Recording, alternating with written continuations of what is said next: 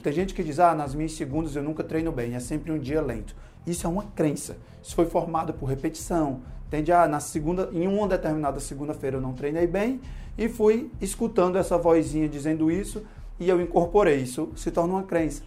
E tem gente que diz, ah, sempre que a competição, sempre que eu vou, que a minha prova é de manhã, eu vou bem. Sempre que eu vou de tarde, eu vou mal. Ué, mas você sabe que horas você vai competir ou não, Timóteo? Não tem calendário, a gente tem que ficar disponível o dia todo, mas você sabe que vai precisar estar o dia todo. Então prepare-se para estar daquele jeito.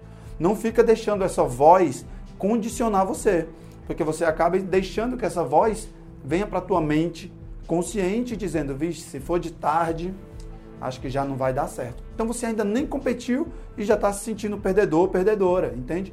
É esse é o cuidado que você precisa ter, principalmente com a tua mente subconsciente, porque dali vem as crenças. E essas crenças, com certeza, atletas, vão determinar as suas, é, as suas performances, os seus resultados, viagens, competições. Ah, eu não gosto de viajar a tal horário, porque no outro dia eu chego. Isso é mental, tá? Esse jogo mental você precisa dominar, porque isso vai condicionar sua performance, consequentemente, tua carreira, o teu legado.